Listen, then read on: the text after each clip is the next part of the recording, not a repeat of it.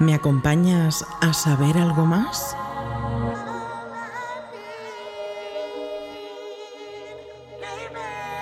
Te daremos las respuestas más ingeniosas y cautivadoras a las preguntas más interesantes. No dejaremos piedras sin mover ni tema sin tratar. Desconecta, disfruta y prepárate para escuchar las voces del lado oscuro. Con Raúl Sotodosos. Saludos y bienvenidos un día más. Gracias por estar al otro lado, escuchando lo que os queremos contar. Hoy tenemos de nuevo con nosotros a nuestros queridos expertos en videojuegos, eh, señor Scruder, señor Ágalos. Gracias por estar nuevamente con nosotros. eh, un día más. ¿Qué tal, Raúl? Un placer. Gracias por volver a invitarme. Bueno, pues sigamos donde lo dejamos. Hablamos de videojuegos. Creo que además es un buen momento eh, para, para que le demos a aquellos que nos escuchan una clase de mm, idioma gamer. Hablábamos de AAA, de juegos AAA, AA, hablábamos de, juegos incluso free, free, to play, que no hemos tratado justamente ese tema, pero bueno, es una palabra que se usa mucho dentro de la, de la comunidad gamer. Y son términos que escuchamos siempre que hacemos eh, referencia a este mundillo. Pero, ¿qué significan? Primero, por ejemplo, tres términos que se suenan muy parecidos pero que son, son distintos es remaster, reboot y remake. Por ejemplo, el que hemos utilizado mucho a lo largo del podcast ha sido rem remake, que básicamente es volver a hacer el mismo juego desde el principio, pero con, con, gráficos y con mecánicas nuevas. Es decir, es como un lavado de cara, un salto generacional. Un remaster es básicamente es el mismo juego, lo que pasa es que le han aumentado un poquito las texturas, eh, han mejorado un poco el rendimiento, pero básicamente no han tocado mucho. Se, podría decir que es de los tres el cambio más, más flojillo. Y reboot es, creo que es el cambio más, más grande, más, más tocho, por así decirlo, porque estás cogiendo un videojuego o estás cogiendo una saga y la estás volviendo a empezar, cambiándole incluso el género o la, o la mecánica o son los personajes, pues esa sería la diferencia de los, de, las tres, de los tres términos. También hablábamos antes de juegos AA, AAA. ¿Qué es esto? ¿Hay alguna categoría más? Bueno, los, los AA y los AAA y los indies, digo yo que sería el, el tercer término, es mucho más difícil de, de explicar.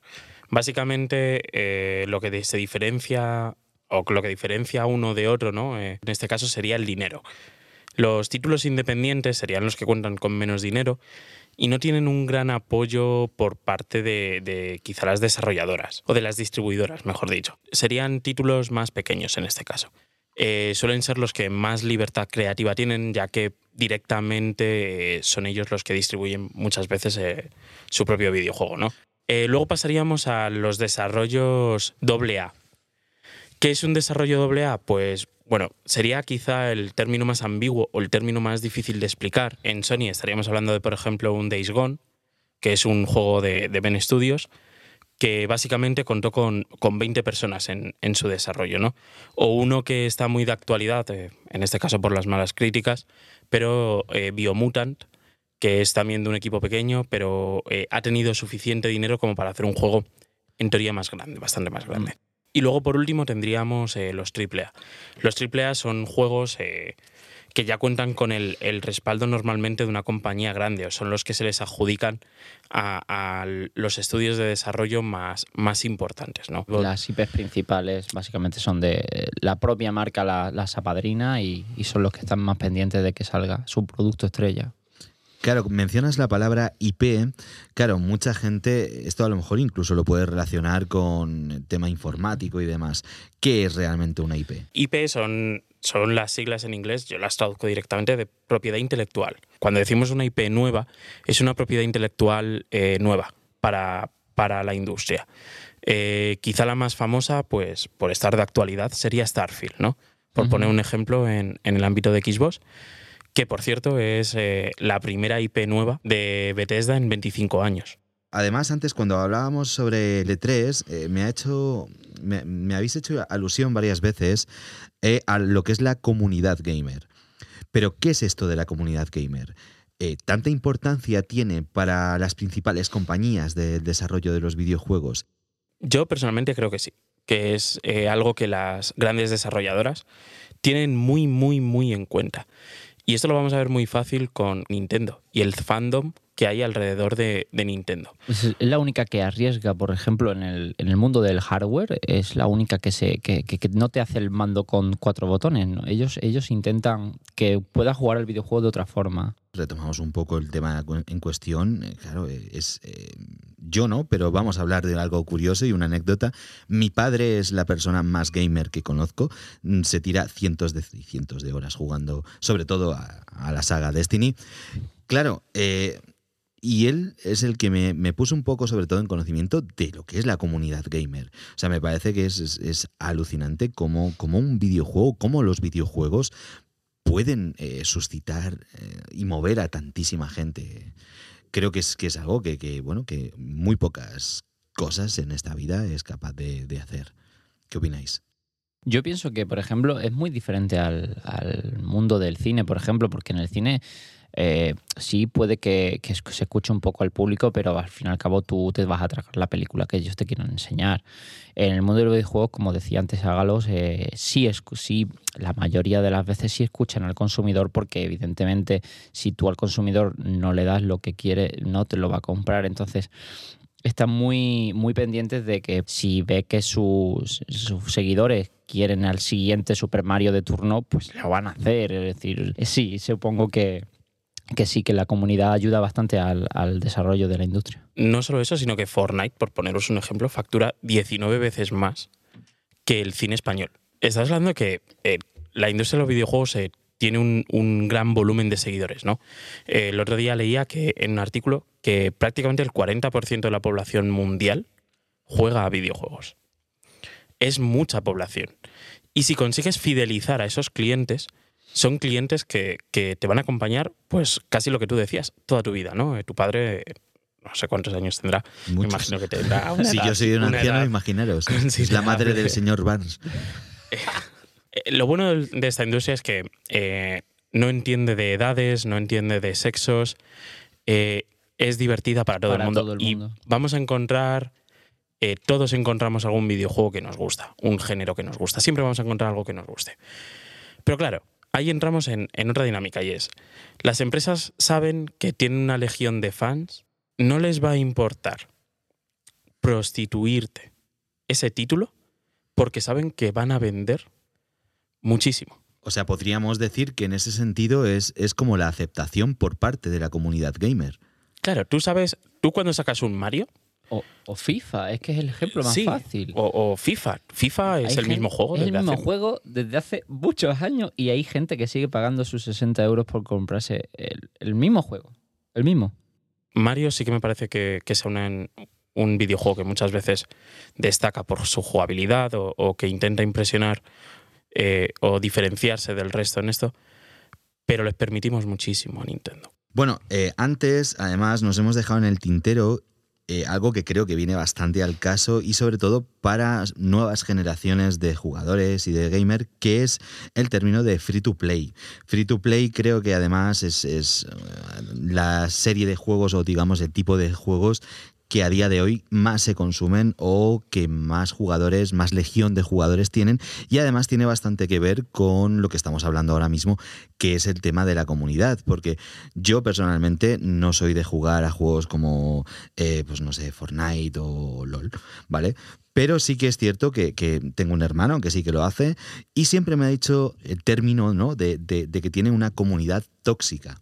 Claro, primero vamos a saber qué es esto de, los juegos free to play y luego vamos a conocer que, por, qué es, eh, por qué y qué es una comunidad tóxica.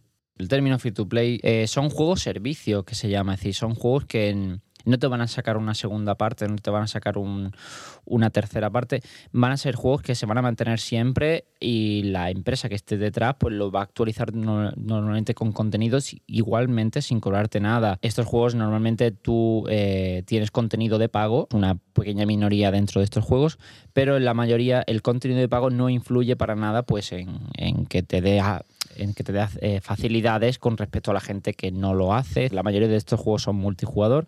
Parece una tontería así como lo estoy explicando, pero es de lo que más se nutren estos, en estos juegos y son muy, pero que muy, pero que muy rentables, muchísimo.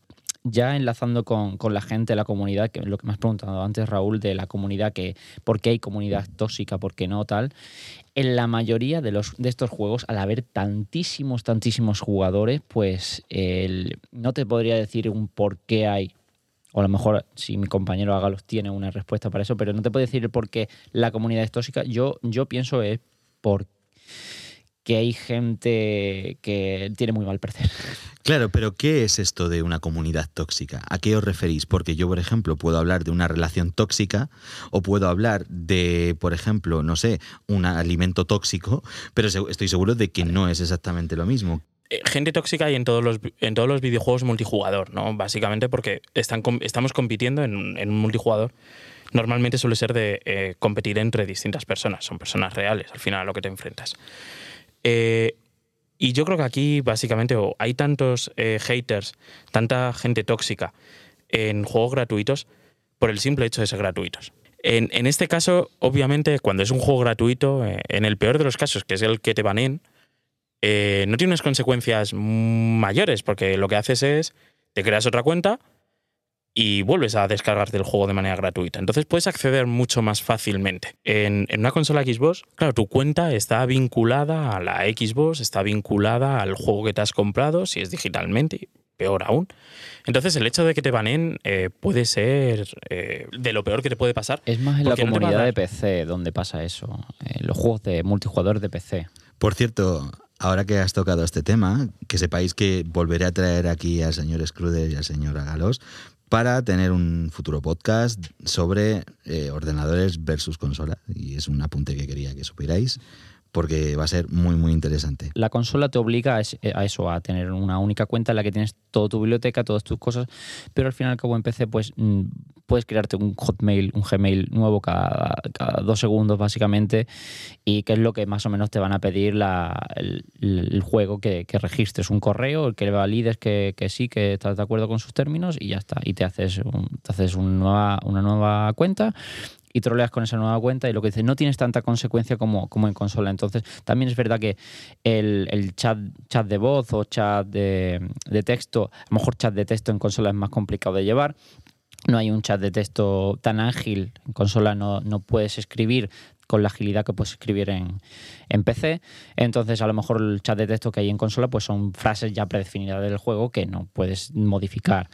Eh, y, en, y en PC pues si tienes un chat abierto todo el tiempo en el juego que juegues, pero en la mayoría tienes un chat abierto en lo que puedes dar rienda suelta a tu imaginación para hacer lo que te dé la gana. Me viene a la mente además, bueno, un ejemplo bastante importante y bastante conocido por la mayoría, que es eh, la comunidad tóxica en este sentido de Call of Duty. O sea, es de los pocos shooters que yo he jugado, pero sí he visto a muchos amigos muy, muy pirados de, este juego y he visto partidas donde, bueno, insultos, gritos, una, barbaridad y una auténtica locura. ¿Eso suele suceder también en, vamos, en la mayoría de los juegos o es así exclusivo de algunos títulos?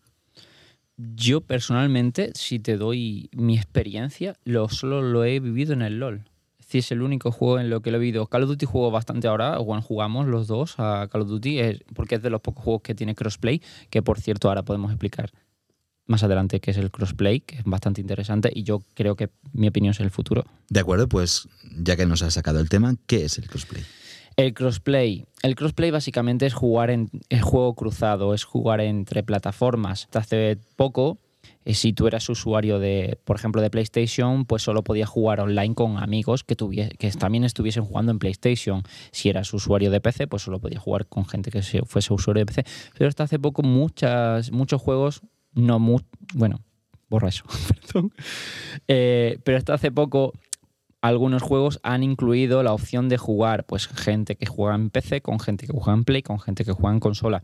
Interesante. Son muy pocos títulos, pero la verdad es que para mí es eh, está bastante bien porque mm, tu círculo de amigos normalmente eh, depende de cada uno, tiene un círculo de amigos diferente. Por ejemplo, en mi círculo de amigos pues hay gente que, usa PC, hay gente que usa Play, hay gente, por ejemplo, Hágalos usa, usa Xbox. Es decir, no, no nos ponemos todos de acuerdo en, la plataforma que vamos a elegir. No le voy a decir a mi amigo, oye, yo me he comprado PC, tienes que comprarte tú uno porque, porque quiero. No, evidentemente eh, hay, tal, hay libertad de mercado, es decir, cada uno se compra la plataforma plataforma con la que esté más de acuerdo. Y me parece genial el, que ya por fin, pues yo siendo usuario de, PC, pueda jugar con mis amigos a un juego multijugador y ellos estando en su consola. Y, me parece genial porque así haces que el juego acceda a mucha más gente y que, y que sea el juego en el que te digan tus amigos, oye, eh, eh, vamos a jugar a este porque podemos jugar juntos. Entonces, a, haces que el juego sea, sea mucho más accesible para, todo el mundo y haces que crezca. Es por ejemplo, si no es más lejos, lo estábamos hablando antes, Call of Duty Warzone lo ha hecho muy, muy bien a incluir a gente de PC, de, Xbox y de consola. Que después haya gente que esté más de acuerdo que no, porque los de PC tenéis ventaja, porque podéis apuntar, bueno... Al fin y al cabo siempre va, a haber su, su eso, pero por ejemplo, otro, si no es más lejos, Rocket League Rocket League mete hasta gente de la Nintendo Switch que se pueda jugar en Switch, Play, Xbox y PC, se pueden jugar todos juntos. Es decir, yo quiero ver en un futuro juegos más de ese estilo, que yo cuando acceda al multijugador con mi amigo, aunque él tenga una Xbox, aunque tenga una Play, aunque tenga un PC, pueda jugar con él, ya que no, mm, a menos que sea un handicap el que juegue en una plataforma u otra que tenga un handicap muy, muy alto, ahí sí lo entiendo. En este caso, por ejemplo, el de Call of Duty, pues mira, eh, la gente que tiene PC, pues tiene más precisión y tal, y hay gente que piensa que no, que dice, bueno, la gente que juega con mando también puede jugar bien. Ya ahí entras un poco y tal, es lo que decida al final la compañía, pero yo pienso que es el futuro. los multijugador, por ejemplo, ganan bastante. Sé que no, será una tecnología fácil de, implementar porque tendrán que hacer mil historias, adaptar los servidores o adaptar la, la, historia para que puedan jugar plataforma cruzada, pero, pero pienso que, es el futuro. Yo por lo menos a mí me, está pareciendo un cambio muy, muy bueno. Es que es bastante interesante. Gracias, por cierto, Scruder, por hacerme sentir viejo una vez más, porque sinceramente desconocía esta mecánica y me parece que es muy interesante y me parece en este sentido que también es un gran avance y que es gran parte del futuro. Bueno, el eje central del podcast de hoy es la decadencia de los videojuegos. Eh, claro, esto es un extenso mundo, pero cuando hablamos de la decadencia, ¿os referís a la calidad de, los títulos que se desarrollan? O, tal vez es una cuestión generacional? Es decir, ¿Creéis que en este caso, eh, por ejemplo, un juego de hace 20 años es peor que un juego actual solo porque tenga mejores gráficos? No creo que un juego eh, actual sea mejor que un juego de unas generaciones pasadas. Eh, por los gráficos o por las mecánicas. Eh, creo que hay que evaluarlos en función al contexto eh, o a la época en la que estemos, ¿no? obviamente ahora como comunidades o como, como jugadores, mejor dicho, le pedimos que los juegos sean mucho o estén mucho más pulidos, ¿no? Que tengan unas mecánicas, digamos, mucho más pulidas. cuando vemos por primera vez Mario, por poner un ejemplo, Em, la historia de Mario no es, no es gran cosa, en realidad. Es un fontanero que va a salvar a una, a una princesa. Hoy en día, una mecánica, o perdón, hoy en día un título dentro de la industria que tenga una historia eh, similar eh, se quedaría bastante pobre. O sea, nosotros exigiríamos algo más. Entonces, en ese, eh, en ese pretexto, creo que, que la industria actual sí que ha mejorado, pero no creo que un juego sea mejor que otro en función de la generación. Mm, sí, que, sí que creo que, por ejemplo, la decadencia de la que hablábamos antes, eh, yo la considero más una decadencia intelectual o una decadencia en cuanto a nivel de jugabilidad. ¿Por qué? Porque eh, ya no nos sorprende. Eh, hay pocas cosas que, nos puedan sorprender. a nivel de historia, es lo que hemos, llevamos hablando prácticamente todo el podcast, eh, es mucho más fácil eh, hacer una continuación, un remake o incluso un reboot, que es que voy a sacar el. voy a sacar a los mismos personajes en otro tipo de entorno, en otro tipo de. con un comienzo nuevo, una historia distinta. Pero al final es mucho más fácil porque todos eh, conocemos a Lara Croft, todos sabemos lo que es un Tomb Raider y todos amamos a, el personaje, ¿no? Aunque le cambien de contexto, aunque lo renueven, lo reinicien, va a seguir teniendo unas pautas eh, que ya teníamos antes. Entonces, por eso es mucho más fácil. Cuando yo hablo de decadencia, eh, hablo de ese tipo de decadencia, de el no arriesgar a una IP nueva, el, el, no buscar mecánicas nuevas. O sea, ahora está de moda los mundos abiertos y prácticamente todos los juegos de mundo abierto son muy, muy parecidos entre sí. No hay ninguno que destaque. Eh, por algo distinto, ¿no? O, o que destaque en cuanto al tema, sobre todo de, pues ya he dicho, de, de mecánicas. Entonces, para mí, se trata de, de ese tipo de decadencia. Obviamente los videojuegos generan muchos, muchísimo más ingresos o muchísimo más dinero ahora que hace años. Entonces no podemos estar hablando de decadencia en el mundo de videos en cuanto a ingresos Estamos hablando o en de cuanto a volumen, sino en cuanto a desarrollo. en la calidad. Estamos hablando, lo que correcto me decía Ágalos, estamos hablando de una decadencia a nivel de calidad del producto, es decir, es, es no, in- no se arriesgan a innovar y también eh, lo que comentábamos antes, eh, te intentan sacar, eh, que también se comprende que te intenten sacar el, el máximo de dinero posible al usuario, pero, pero también las formas en las que lo están haciendo y tal, pues me parecen que no, te- no- que, te- que, que pagues 60 euros por un refrito de un refrito, me parece ya también, pues eso, es decir, que merezca la pena cada euro que pagues mm, de lo que te están ofreciendo. Pero es que no tiene nada que ver una cosa, es decir, no tiene nada que ver lo que te están ofreciendo a nivel de calidad con lo que tú estás pagando. Más o menos es lo que yo estoy notando eso, en que cuando yo antes me compraba, pues hace eso, 20 años, comprabas un juego eh, que para, para empezar no te costaba tanto como antes. Está mintiendo, está mintiendo porque hace 20 años mm, estaba jugando con Playmobil. Anda, O lo que 20 juega. años tenía yo, 10 años. Pero sí, eh, eh, hace 20, bueno, hace 15 años, lo que pagabas por un juego, para empezar, no, era tan, no eran tan caros. Y aparte, eh, es decir, el juego estaba completo. Es decir, tú pagas por el producto completo y, y es un poco también el, el que ahora, yo pienso que con- en la edad también puede que influya el que no te hace ahora tanta ilusión un juego nuevo en tu biblioteca de juegos como antes. Ahora, ahora como pues tienes juegos gratuitos, tienes, tienes descuentos, tienes tal, tienes una barbaridad. Yo, por ejemplo, en mi caso tengo más de 700 juegos en, formato digital en, en PC y no he jugado ni a un 10%. Es decir, porque y me da y es pereza y es y es que no y seguro que alguno no me gusta o seguro que alguno me gusta, pero es como es un eso. Y antes me acuerdo que, yo qué sé, con la PlayStation 2 te regalaban por tu cumpleaños, te comprabas, eh, porque había sacado buenas notas o lo que sea, te compraban un juego y tú, y tú le ponías el cinturón de seguridad en el coche al juego de- de- del, Carrefour a tu casa para, para que no le pasase nada y lo tratabas y te lo pasabas 20.000 veces y te llevabas. Y era un cariño especial porque, porque yo creo que por la edad, porque sabías que, que no podías permitirte comprarte tantos juegos como quisiese. O meterle trucos. O, o- o el tema de los trucos, es una historia que se ha ido... Recordemos la, la sección de hobby Sí. consolas de los trucos de la semana. El acceso al internet que hay de todo. Ya no, ya no ningún juego te va, te va a decir mete una secuencia de trucos para hacer tal, ninguno, porque básicamente tú si quieres algo lo, lo buscas por internet cómo se logra O lo pagas. o lo pagas exactamente o le metes mods. Es decir, em, hay mucha historia, pero me quedo más con lo de que lo pagas que por otra cosa. Yo, volviendo a, a lo que has dicho antes de, de los remasters, ¿no? Los refritos, eh, que incluso muchas veces no los necesitamos como comunidad y nos los están intentando vender otra vez. Por ponerte un ejemplo eh, de L3, se ha anunciado eh, lo que ya todos sabíamos que se iba a anunciar, pero es un, un remaster de Life is Strange de Square Enix. Es un juego que salió en 2015. Muy reciente. Y, un, y es eh, lo que te van a remasterizar es el primer juego y el spin-off, que es Life is Strange eh, Before the Storm, si no me equivoco. Y ambos son, uno, el primero es de 2015 y el segundo de 2016.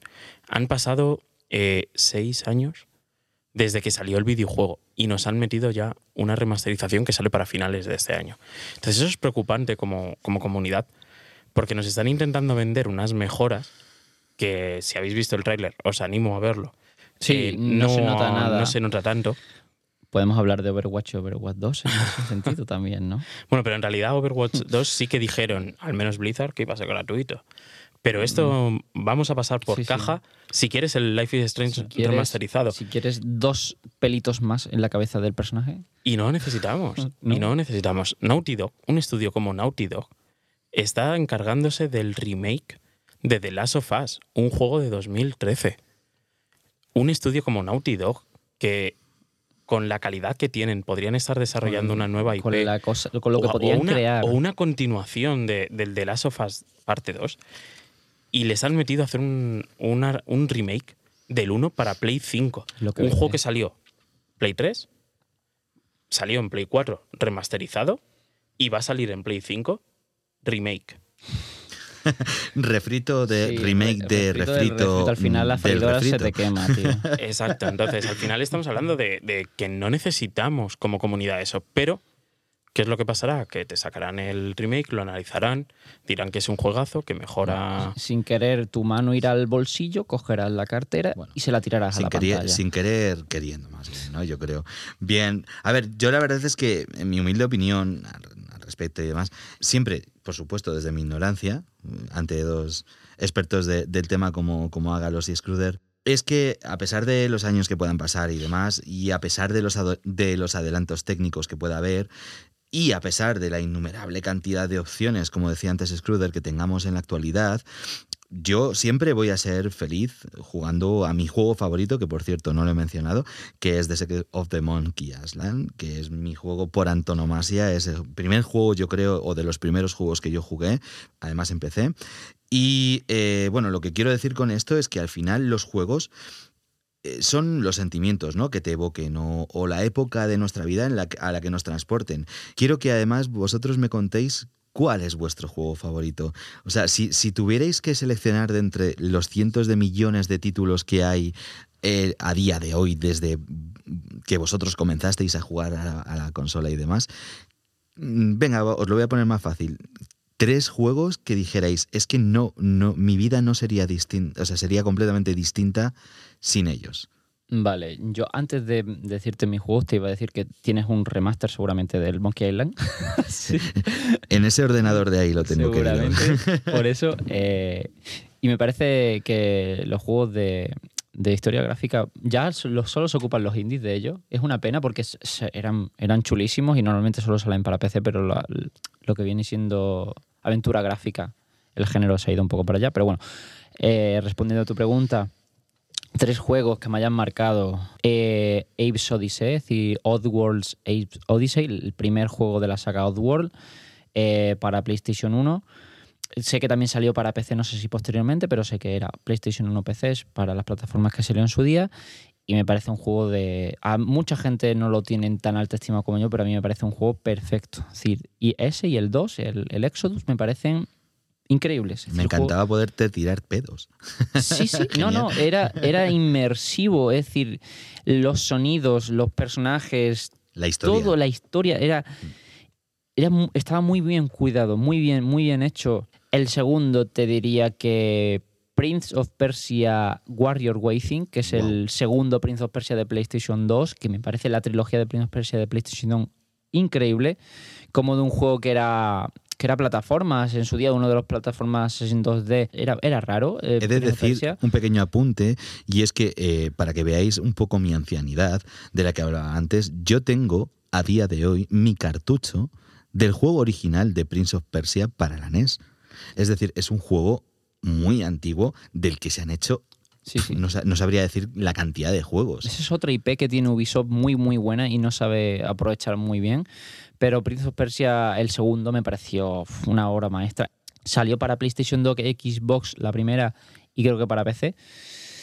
Eh, y ya acabo, te digo el tercer juego porque estoy yendo por las ramas. El juego te diría que es el, más, el que me ha influido más recientemente, Dark Souls. El primero de la saga Souls eh, me parece una puta obra maestra. Con perdón. He de decir que es de los muy pocos juegos que literalmente he querido dejar de jugar. O sea, era tal la frustración, porque yo soy un inútil jugando, era tal la frustración que sentía de morir tantísimas y tantísimas y tantísimas veces, de decir, mira, paso. Es un juego que te castiga mucho, pero también te sabe recompensar muy bien. Es un juego que cuando te llevas dos, tres noches, tres días atascado en el mismo jefe, te lo consigues pasar, dices, "Jo, bien, es decir, te, da un, una un subido de adrenalina que no te lo da ningún juego porque sabes que te ha costado mucho. Por ejemplo, lo que le digo a Galos, que, que yo sé que hay gente que le cuesta mucho, pero por ejemplo, mi consejo es, cógete a un amigo que se lo haya pasado